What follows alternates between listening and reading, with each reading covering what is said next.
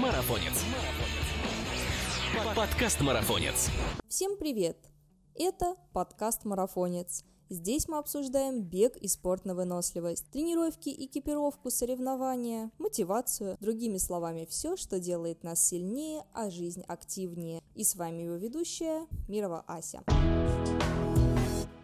Партнер этого выпуска – разогревающая мазь Neotox. Интенсивная физическая нагрузка, непропорциональная вашим возможностям или резкие движения на неразогретые мышцы приводят к чрезмерному натяжению мышц и связок. Это является основной причиной растяжений, с которыми сталкиваются спортсмены. Если вдруг вам не повезло, Помните о таких простых правилах. После получения травмы избегайте физических нагрузок и резких движений. Приложите холодный компресс со льдом, обернутым в полотенце. Через некоторое время воспользуйтесь согревающей мазью, которая поможет справиться с болью. На этот случай держите в аптечке мазь на основе яда кобры Neotox из Вьетнама. Она обладает местно раздражающим и отвлекающим обезболивающим действием. Это лекарственное средство, оно продается в аптеках и у него есть противопоказания показания. Перед использованием ознакомьтесь с инструкцией по применению. А чтобы избежать осложнений, даже при умеренной боли, обратитесь к врачу. Как это часто случается, атлет закрывает соревновательный сезон и открывает простудный. Организм понимает, что все, хозяин отстрелялся и расслабляется. Но тут-то вот истощенная за время летних объемов, а обычно они летом у нас в теплую погоду повышены, иммунная система то и дело начинает засыпать прямо на посту и пропускать всех, кто к ней постучится. Вирусы, сопли, слюни и остальные. Вот об этих непрошенных гостях и о том, как дать им отпор, а особо настойчивым вообще не впускать их в свои ворота, мы поговорим сегодня с бегущим, что важно, лором. Татьяна Аверьянова уже многие годы спасает носы, уши и горло тех, кто навлек на них сам или по случайности беду. Среди пациентов нашей героини, к сожалению, часто встречаются атлеты на выносливость, у которых проблемы с респираторной системой никак вообще не вписываются в график тренировок. Поэтому у спортсмена два пути. Либо пойти на тренировку и продышаться, да, они продолжают самоотверженно тренироваться, надеясь на то, что все разгонится. Другие пугаются первого намека на заложенность и остаются дома. Вот с такой вот проблемой нам сегодня придется обратиться к нашему спикеру. Надеюсь, Таня нам поможет во всем разобраться, что важно с научно-доказательной точки зрения, а не премудро-народной. Тань, привет! Привет, Ася, спасибо за приглашение, привет всем. Очень рада, что вы решили послушать подкаст со мной. Будет сегодня очень интересно, очень полезно и обязательно с доказательной точки зрения. Супер, это важно. Да, поговорим о чесноках и обо всем остальном. Ты вообще вот как специалист, э, бегающий бок о бок с бегунами не научных часто профессий. Ну, не всем нам быть врачами-то. Часто ли краем здорового уха ты слышишь всякий бред, от которого хочется, чтобы его заложила. А, типа бег поможет продышаться, да я вообще с температурой сегодня бегу, поэтому у меня такой пульс там и так далее. Ну, благо в моей группе такого отсутствует, потому что я там за всеми наблюдаю, всем информацию даю, но бывает все-таки, когда на тренировке или же просто на длительной именно тренировке пробегаешь и слышишь в действительности такие фразочки, плюс сразу народные лечения, и понимаешь, что ну, здесь можно себе навредить. Поэтому мифов именно в здоровье лор органов особенности уха, горла, носа, так будем говорить, очень-очень много. И в первую очередь все пытаются лечиться самостоятельно, и уже ко мне приходят в запущенном состоянии, когда приходится все-таки говорить, что нельзя тренироваться где-то до месяца, и, естественно, у людей мотивация сразу падает, и как-то неохота так долго э, лечиться и отсутствовать на тренировках. Но вот чтобы таких заблуждений стало чуть меньше, давай поможем разобраться. Во-первых, кто, по твоим ощущениям, болеет вообще чаще? Да, у нас есть несколько категорий. Бегуны, полураздетые на холоде, и пловцы, живущие в воде. Кто чаще встречается с проблемами? В летний период чаще всего все-таки у меня встречаются именно пловцы. Часто всего это как раз именно ухо пловца, так называемый, или же наружная отит, соприкосновение уха с водой. Не прикрытые хорошо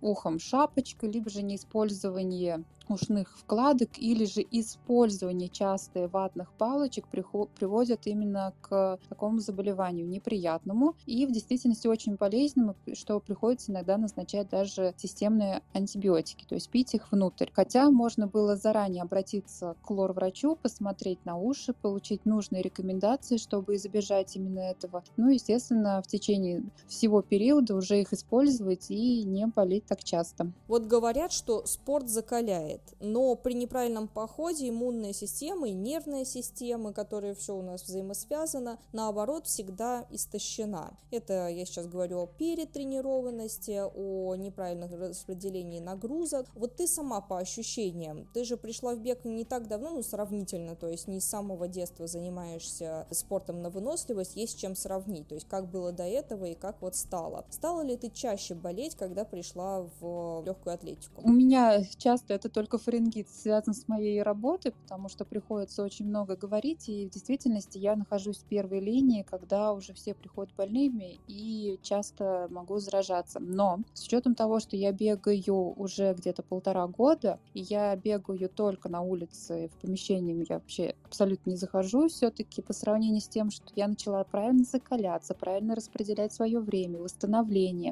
закалять свое горло. Фарингит у меня уходит уже не так часто, он становится все реже, реже и реже. Фарингит – это воспаление задней стенки глотки, сильная боль в горле, при глотании в особенности, может опускаться отек на голосовые связки и будет осиплость, либо же подниматься вверх и будет еще небольшая заложенность носа. Вот за полтора года это становится намного реже, но я себя закаливаю и обязательно даю организму восстановиться, то есть это хороший сон должен быть обязательно. Вот тут еще надо упомянуть, что не все бегуны вообще такие отчаянные, чтобы бегать зимой, хотя при правильной одежде, в принципе, оно не страшно. Но это уже тема другого подкаста. Лезть в броды, там, фоткаться в лужах грязи и кто на что гораст. Кстати, у тебя на аватарке, да, в Телеграме стоит, где ты переходишь брод. Значит, получается, лор одобряет такие действия. Бежать осенью мокрым, вообще это страшно или нет? Или ты не одобряешь, но ну лезешь, потому что приходится? Тот брод это был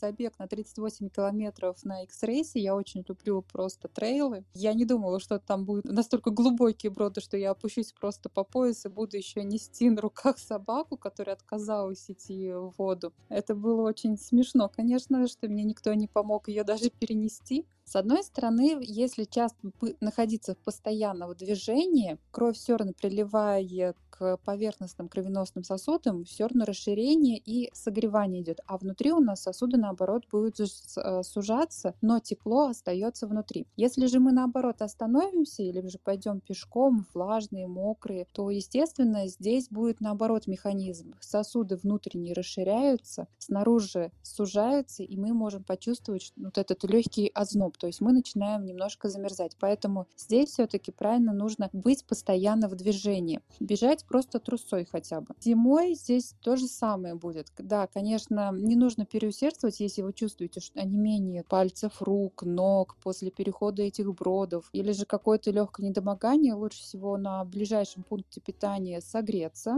понять, стоит ли дальше бежать, и если вы понимаете, что сил нету, вам становится намного хуже, лучше остановиться и сойти с дистанции. Но пока что никто не заболел, сколько мы бегаем. Ну, пока что мало кто сходит, потому что как показывает статистика, с IT это, не знаю, какая, какой надо обладать вообще самодисциплиной, чтобы с гонки, особенно когда ты едешь куда-то далеко, вот а, взять, совладать как-то своими эмоциями, да, понять, что дальше не стоит. Это тоже требует, на самом деле, определенного мужества. Да, здесь, наверное, мужество мы увидим на Мэтфоксе, который проходит как раз в декабре, и там просто безумные дистанции, безумные броды, они там переходят через трубу, я просто наблюдала в том году за ними, и было очень много схождений. Это, наверное, самый суровый забег. Первый раз побегу в декабре. У меня дистанция маленькая, всего лишь 40 километров, поэтому я надеюсь, что я не сойду, и все-таки правильное утепление именно ног здесь будет самое важное. Ну и, в принципе, еще и верха. Что делать после того, когда вы все промокли, прозябли? Лучше всего полностью сменить одежду, вот прям до нуля, с нижнего белья, переодеть все сухое, теплое и обязательно попить горячего. Ну и в первые несколько дней после забега все-таки нужно побольше питаться, пить теплого, овощей и фруктов. Это вас восстановит. Кстати, за 6 лет трейлов это единственный забег, с которого я сошла, потому что был сезон, когда там все размыло, вместо снега, который можно было еще как-то придавливать, была рыхлая такая кашица, и тогда вот как раз-таки было, мне кажется, самое большое количество сходов, потому что все промокли насквозь, и с этим уже невозможно было ничего сделать. Скорость опускается настолько, что ты просто, если бы даже мог бежать, ты не можешь себе это позволить, потому что условия не позволяют. И в итоге ты, естественно, охлаждаешься за это время. Здесь охладиться самое опасное, что может быть. Поэтому здесь нужно правильно думать все-таки, не бежать. У нас же есть небольшое такое в голове, там, слабоумие, отвага, мы бежим до победного, вот за медальку, за еду на финише. Нет, нужно определить уже риск и понимать, что ты можешь себе только навредить. Вот, а охлаждаться в лесу как-то не очень будет хорошо, костер не разведешь. Часто еще во время бега на холоде или после него жалуются на боли в горле. Мы уже в одном из подкастов про зимний бег говорили, что делать, чтобы такого не было, как не глотать морозный воздух, э, что там с языком э, и какие бафы подбирать. Но сейчас нам важнее узнать от врача, что с этим делать, если уже. Здесь нужно было начинать все с лета, закалять заднюю стенку глотки, то есть пить прохладные напитки напитки, кушать мороженое, как бы это ни странно звучало. Именно более охлажденную пищу нужно было принимать, потому что это происходит закаливание всех лимфоузлов, которые расположены как раз на горле. Естественно, у нас ротовое дыхание не предназначено, в принципе, не предназначено для того, чтобы воздух согрелся и не было такого большого дискомфорта в горле. У нас для этого только нос предназначен. У него есть некоторые функции увлажнения, согревания воздуха, которые не дает вот это этого дальнейшего дискомфорта. Поэтому, да, нужно, если мы, нам сложно, охота побегать точнее, именно на улице в зимний период, но горло так реагирует, то подбирать, естественно, правильно нужно бафы. Что сейчас делать? Начинать уже тогда закаливать. Ну, как бы две мороженки в день можно съесть, либо заморозить йогурт и хотя бы йогуртом питаться, чтобы хотя бы сейчас было закаливание. То есть закаливание будет стоять на первом месте всегда. А все остальное, таблеточки, пластилочки, это будет уже на дальнейшем дальнейший период. Поэтому нужно закаливать. Что делать, если сейчас болит горло? Тоже это часто бывает, задают мне вопросы. Вот мы бегаем, все равно горло болит. Во-первых, сначала не нужно пить прям сильно горячую воду. Это большая ошибка, резкое расширение сосудов, и вам может быть еще больнее. Поэтому начните просто с теплой воды, чтобы постепенно убрать весь дискомфорт, а потом уже приступить к более горячим температурам. Приятная рекомендация пойти поесть мороженое, прям, можно сказать, зеленый свет дали сейчас э, пойти и съесть чего-нибудь вкусненького. Еще а, такая проблема дико бесит, что уже при плюс 10 где-то, ну вот чуть только ветерок, начинает течь из носа. И то и дело бежишь, наматываешь эту соплю на перчатку, на рукав, а еще просто гениально, когда впереди бегущий сморкается якобы назад или в сторону, но ветром все это прилетает тебе в лицо.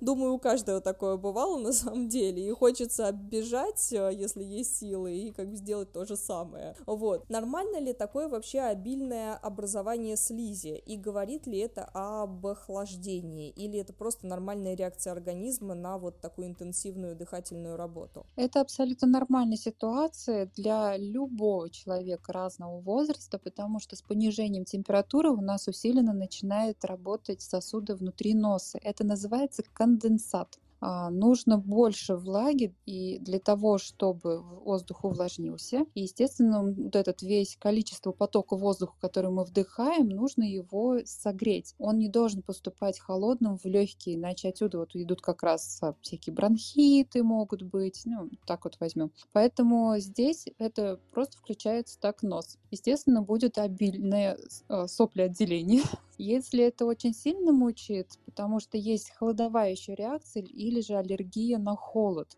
не подтвержденные настолько сильно, конечно, еще данные, но есть аллергия на солнце и небольшая аллергия на холод. Что в этом случае делать? До пробежки в нос нужно пользоваться именно либо антигистаминными препаратами или же ингаляционными гормонами с хорошей доказанной базой. Это тот же самый Назанекс либо Авамис. Посмотреть, как будет на нем. Но по большей степени, как мы замечаем, это просто реакция организма. Промыли и забыли. Высморкались на ближайшего бегуна извинились и побежали дальше. Ну, сегодня прям день советов, какие вредные советы почти Григорий Остер. Кстати, вот особо тактичные люди, они постоянно втягивают сопли, что тоже бесит, и уже, кстати, думаешь, уж лучше бы ты швырнул сзади бегущего, чем постоянное вот это вот всасывание в себя. Можно ли вообще сопли втягивать? Если рассматривать в плане детей, то нежелательно, конечно, втягивать сопли, потому что я, как еще и детский лор все-таки, и больше работаю с детьми, вот почему они всасывают сопли, они не умеют, во-первых, сморкаться. А когда они всасывают, тут его могут всосать настолько, что все это перейдет через слуховую трубу в ухо и возникнет тот же самый отит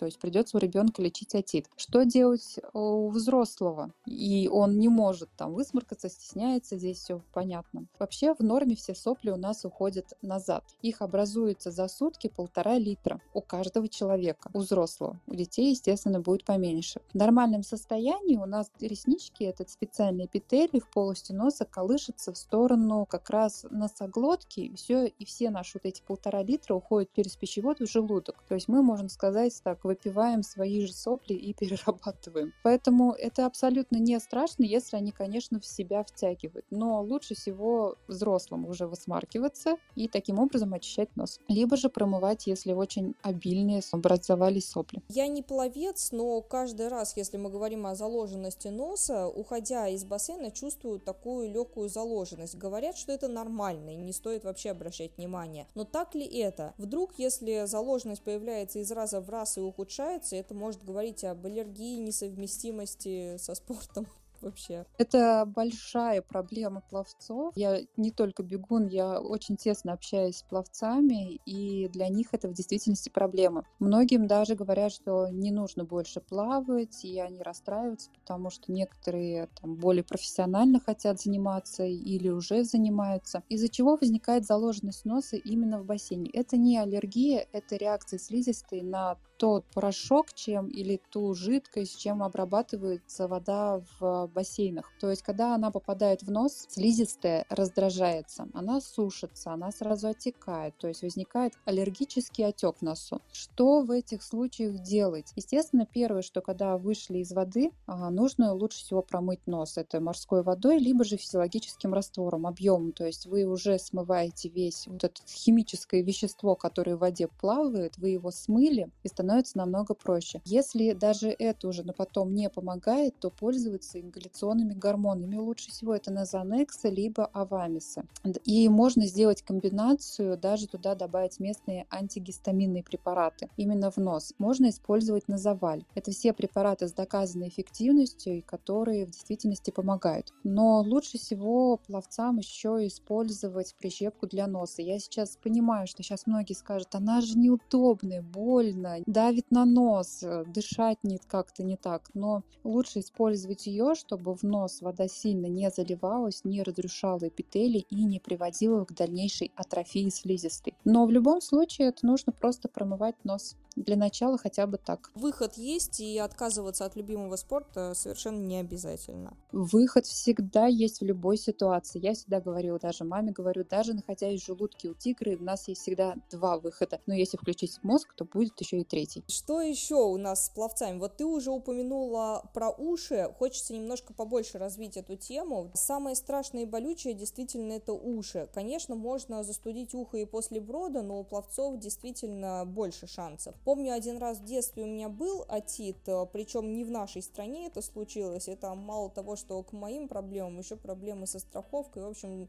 вещь жуткая. А люди как раз-таки часто уезжают на триатлоны всякие, забеги, заплывы э, за границу. Если там такое случается, то это, это все. Проблема в разы увеличивается еще и в финансовом плане. Эта неприятная штука называется, получается, ухо пловца, ты сказал, да, или наружный отит. Вот как правильно с этим этим бороться вообще и не допустить такого ужаса? Во-первых, естественно, перед такими стартами большими, даже куда-то, если мы выезжаем за рубеж, хоть сейчас это более сложно, но это необходимо, посетить лор-врача, исключить серные пробки. Если есть серная пробка, либо же частое образование серных пробок, их нужно отмыть. Это первое, потому что при контакте с водой она у вас будет разбухать, потом высушивается, давит на стенки, вы либо не слышите, и это самое лучшее, что может быть, либо же она давит на стенки так сильно, что развивается еще и отит. Если даже серных пробок нету, как мы себя должны обезопасить? Во-первых, я все-таки рекомендую использовать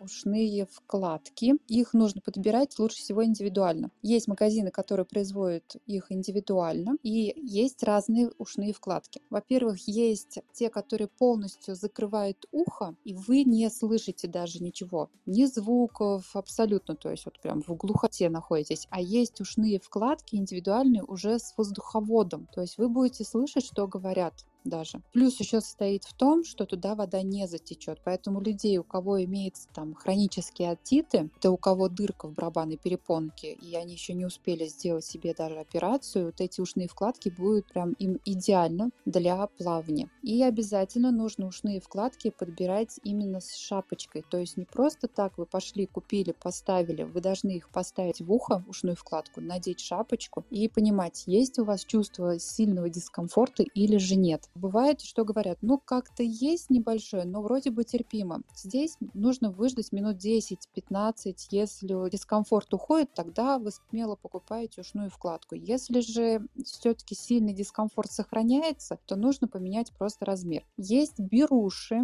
которые продаются даже в аптеках. Их, по идее, можно тоже использовать, если нет только серных пробок. И также подбираются они вместе с шапочкой плавательной. Если возникает все-таки у нас с вами нарушение наружный отит. Всякое могло возникнуть, никто ничего не знал, а, у серы там нету, но нас наша микрофлора от постоянного контакта с водой может размножаться. Здесь, естественно, лучше всего использовать внутрисистемное обезболивание. Это нурофены, ибупрофены, оки. Они очень хорошо снимают. Или же те обезболивающие, которые именно помогают вам. И ушные капли. Капли лучше использовать, конечно, безопасные. Это же на водной основе ципромет или же ципрофлоксацин. И в ближайшее время показаться лор-врачу, посмотреть, оценить всю ситуацию, насколько там уже все-таки хуже становится. Возможно, потребуется просто туалет и лекарства также капать. Все это у вас пройдет очень быстро. В редких случаях назначаем уже антибиотики. Поэтому нужно всегда посетить лора.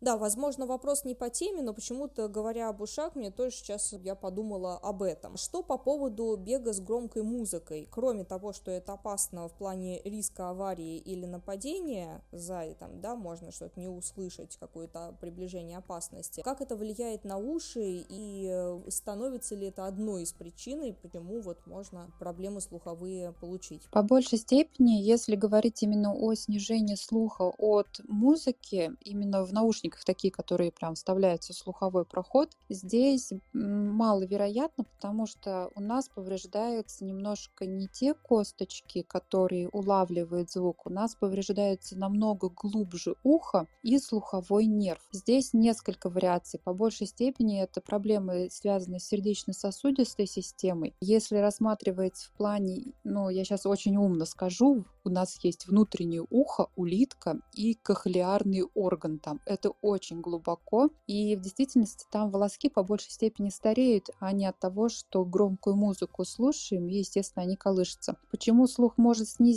когда мы слушаем э, музыку в наушниках? Те же самые серные пробки. Поэтому здесь нужно очень сильно разграничивать. Если снижается слух, нету серных проб, все-таки у нас дикая нагрузка на сердечно-сосудистую систему, нужно просто проверить именно сердечно-сосудистую систему, снять ЭКГ, посетить терапевта, измерить давление. Возможно, по большей степени проблема скрывается именно здесь. И просто нужно защищать уже слуховой нерв. Это лечиться у терапевта. Здесь вот лор просто отходит на, я не знаю, второй или третий план. Еще одна проблема в беговом сообществе и вообще в спортивном, когда приезжаешь на сборы, в лагере, да просто на какие-то соревнования, где нужно жить вместе, да, многодневка какая-то, палатки, не дай бог, куда-нибудь на вершину горы пойти с таким человеком, это сильный храп. Тоже вот э, мало того, что человек-то может сам сном младенца спать, а при этом все вокруг э, страдают. Но, конечно же, здоровье человека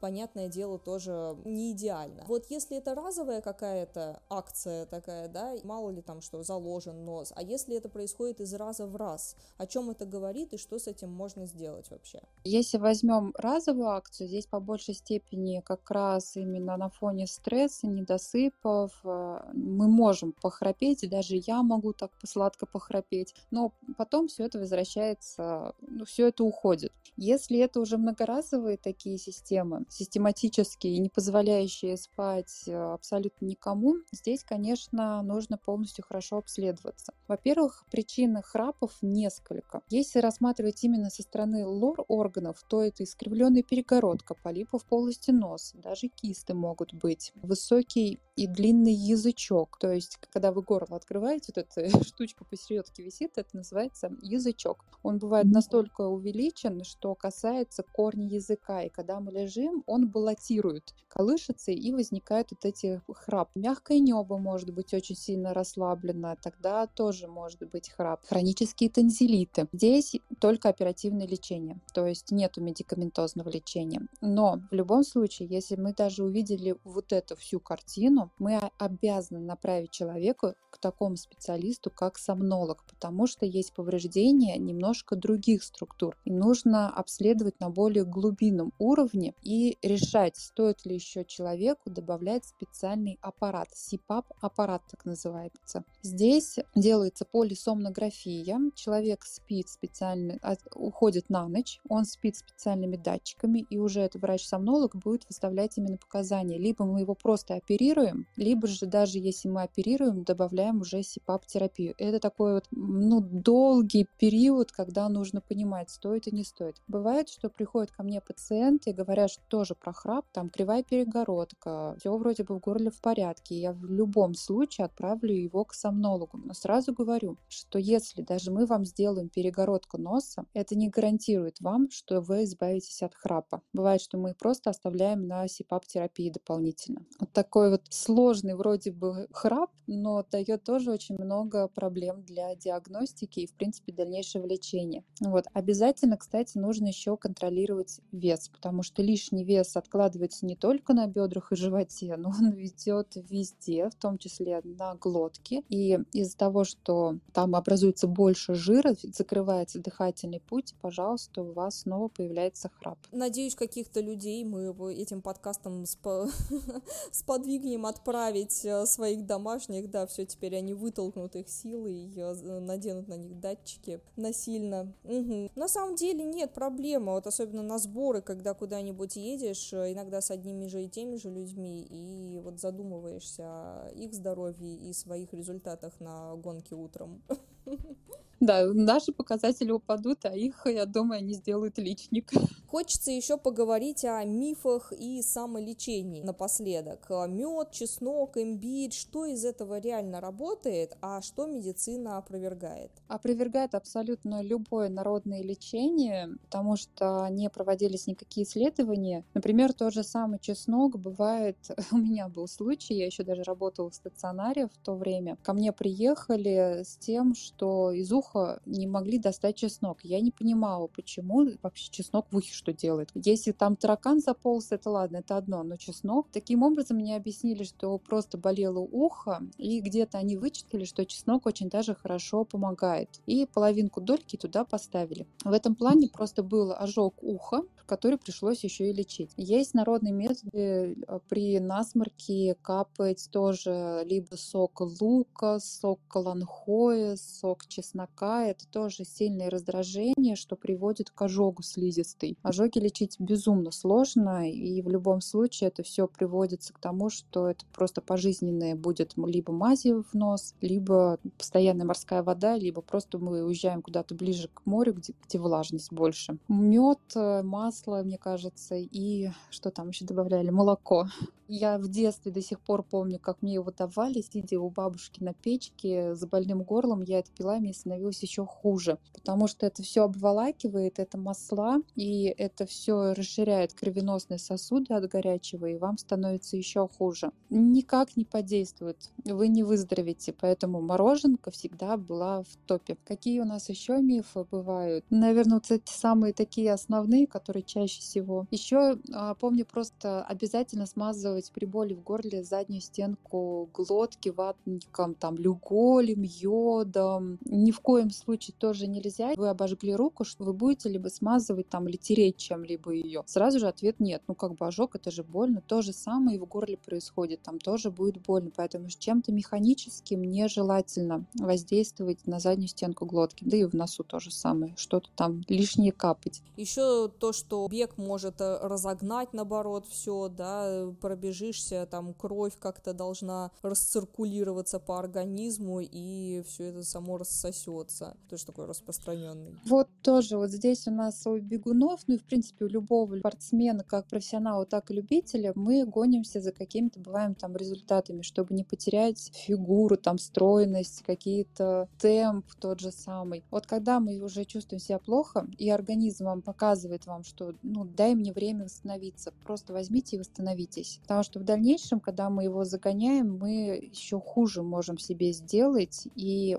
наши же показатели упадут прям под самый ноль. Восстанавливаться очень сложно. Так это было у меня, когда я готовилась к своему первому марафону, я не обратила внимания на то, что у меня периодически попаливает голеностоп. Там пробежала трехчасовую, ну, небольшой дискомфорт, но не боли. В итоге просто на марафоне на 27 километре у меня дико заболел голеностоп, где мне пришлось перейти на шаг и идти просто несколько километров, а потом уже просто, когда уже боль более-менее стихла, а, перейти на трусцу и все-таки добежать нормально до финиша. Ну, то есть мне пришлось разогнаться просто через боль уже добежать, потому что идти постоянно было невозможно. Поэтому здесь я был, это моя была ошибка, я себя не услышала, я не захотела что-либо сделать, и вот я себе же навредила. Поэтому нужно слушать организм. Да, часто он действительно сам уже все подсказывает, но мы отказываемся слушать и стремимся. Это, это у всех. Сколько бы подкастов не было записано, я уже столько на эту тему писала, говорила, делала посты постов, и все равно с собой мы с другими поучающе да, себя ведем с собой очень строго проблемы вообще с системой ухо, горло, нос могут сильно напакостить атлету, нарушить все планы, выбить из режима, а 4 дня пропуска это уже небольшой откат назад в прогрессе. Так что, если хоть какие-то признаки, да, вот, которые мы сегодня перечислили, подозрительны, то первым делом не надо заниматься самолечением. Какой вывод из всего, да, можно сделать основной? Обязательно не заниматься самолечением, это самое первое, что мы делаем. В принципе, при, если у вас даже повышается слегка высокая температура, заложен там нос или ухо слегка попаливает горло, что-то в носу может выскочить. Лучше не оттягивать время и в ближайшее время обратиться к лору, все это начать лечить, исключить либо же уже бактериальную какую-то инфекцию, потому что лучше потерять одну неделю, чем потерять четыре недели от спорта. Танюш, спасибо тебе огромное. Надеюсь, что этот подкаст кому-нибудь пригодится и предотвратит э, грядущие проблемы, потому что начинается такой мерзкий сезон. Если вокруг вас еще никто не чихнул, то значит вы, наверное, живете где-нибудь в вакууме, потому что вокруг меня чихают все, и при этом ходят и в зал, и дальше там на работу и так далее. Действительно было полезно, интересно, а я наверное, пойду поем мороженое. Очень рекомендую и очень рада, что ты решила его покушать. Спасибо тебе за то, что пригласила, а вам я всем желаю здоровья и берегите себя и своих близких. Я напоминаю, что с вами был подкаст «Марафонец». Здесь мы обсуждаем бег и спорт на выносливость. И если вы еще не подписаны на нас на всех площадках, на которых вы нас слушаете и будете слушать, то очень рекомендую это сделать, ведь впереди еще столько всего интересного.